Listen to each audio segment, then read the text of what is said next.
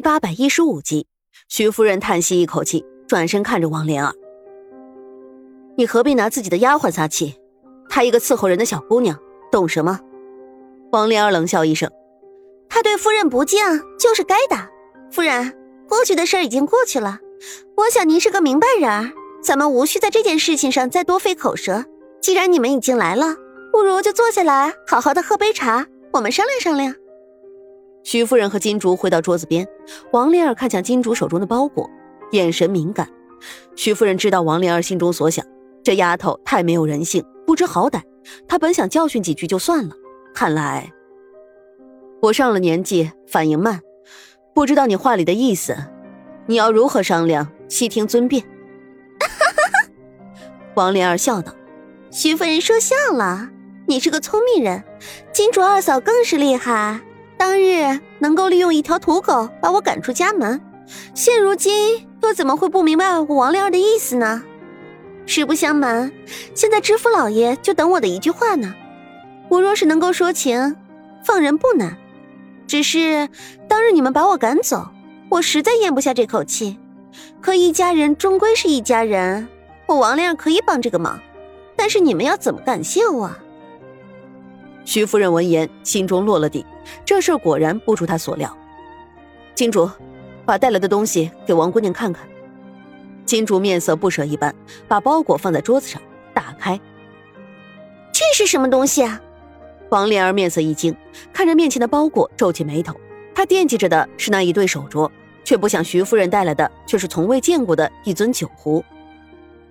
我徐家做镖局多年，还是有些老货。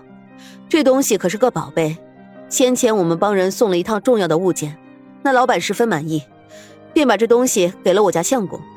据说这是三国时期流传下来的宝物。你别看它只是个平常的酒壶，可是你且往里面倒酒，就会发现这其中的不寻常。王莲儿一愣，看了一眼站在身边委屈巴巴的招娣，厉声呵斥道：“你还愣着干什么？赶紧倒酒！我倒要好好看看。”这酒壶有什么不寻常？你们若是敢耍我，当心我翻脸不认人！招娣赶紧倒酒，酒壶很快冒出白色冷气，一团一团，接着便自己轻轻晃动。王莲儿吃了一惊，一把将这酒壶按住。这是什么东西？你们别玩把戏吓唬我！你别着急，你且摸一摸这酒壶，就知道这其中端倪了。徐夫人淡定拉过王莲儿的手，王莲儿试探的摸了上去，顿时一股温热涌入掌心。这酒壶，但凡倒进去这里的酒，都会自己温热。徐夫人一边说，一边抬起手给王莲儿倒上了一杯。王姑娘也是会喝酒的，这酒是你的丫头方才倒进去的，自然安全。你喝一口试试。王莲儿试探的抿了一下，顿时吃了一惊。酒楼本没有什么好酒。可是这酒壶里倒出来的酒却甘甜无比，甚是好喝。当真是个宝贝，王莲儿不禁开口说道。徐夫人道：“那是自然。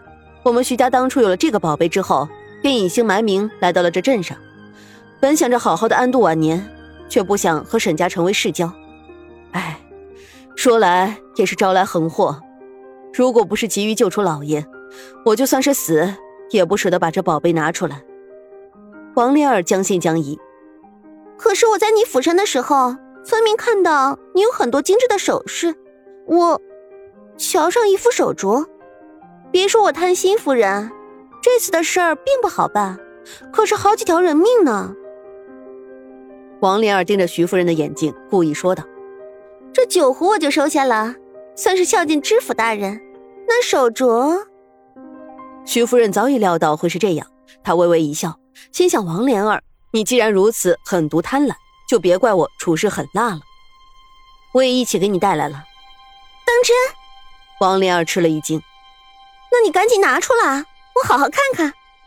徐夫人点头，从怀中拿出一对淡蓝色的手镯，却不给王莲儿看个究竟，一下子放在酒壶之中。王姑娘，现在人多眼杂，你若想看，回去再看。你当我是傻子吗？你这样急匆匆的放进酒壶里面，我怎么知道你是不是弄一对假手镯糊弄我？这你放心，你先把东西都带回去，等没人的时候好好的看一看。是真是假，不也就弄个清楚了？王莲儿心想有理，微微一笑，得意站起身。时间不早了，我就带着东西先回去了。你们放心，如果这酒壶和手镯都是真的宝贝，我自然会在知府大人面前替你们好好说话的。看着王莲儿得意而去，徐夫人垂下眸子。本来这御蛇之术我是不打算再用的，若不是今日他实在过分，如此阴毒的手法，就当消失在江湖之中。再说王莲儿带着招娣回到知府给自己安顿的宅子里，迫不及待的关上门。招娣，取点白酒来，我要试试这酒壶究竟有没有那么神。招娣捂着被打得通红的脸颊，转身走了。王莲儿得意的回想今日徐夫人在自己面前垂头丧气的样子，便觉得心中甚是爽快。她看着自己的一双玉手，微微一笑，开口道：“这一双手啊，就得配得上那上好的镯子。你老了，皮糙肉厚，在徐家的时候，你不舍得把这手镯给我，现如今还不是一样落在我的手上？”说完，他就慢慢的把手伸进去，接着便惨叫一声。招娣端着白酒回来，这宅子里只有他和小姐。一想到今日被打，实在气不过，狠狠诅咒一番，恨不得王莲儿惨死。推门进去，他立刻吓得脸色苍白。只见眼前王莲儿倒在地上，身边的酒壶里爬出了两条蓝绿色的小蛇。这两条蛇虽然小，但是看似毒气却很大，嘴里吐着红色的信子，盘旋在王莲儿的身上。小姐，招娣吓得半死，手中的白酒也掉落在地上。碗碎成两半，王丽儿听见声音，挣扎的爬了过来，连连惨叫：“招娣，救我，救我！”回想今日白天王丽儿对自己的一番羞辱，招娣恨之入骨，不由转身就跑。出了门口，还把门死死堵住，唯恐那蛇会追出来。再说这知府可不知道王丽儿这边出了大事，本以为自己已经让牢头去把话带到，沈家和徐家就会赶紧行动，孝顺自己。他哼着小曲去找黄莲儿，却不想半路被自家夫人高显英拦住。这高显英生得黝黑，个头高过男人，知府看见他就吓个半死，连忙上去说道：“这天气乍暖还寒，夫人怎么不在府上歇着？我正打算这几日忙完公事就去找你。”高显英冷笑道：“哼，你怎么会有心思找我？现如今养了个小妖精。”日日花前月下寻花问柳，哪里还记得住有我这个正室？夫人，你这是说的哪里的话？我和你恩恩爱爱，早已经说好绝不纳妾。这事儿你知我知，十里八乡也都知道。纳妾？高显英冷笑一声：“你想的倒是美，只是没有那个胆量。你如今头顶的乌纱帽，若不是我，早已经不知道飞到哪里去了。”想要纳妾，下辈子吧。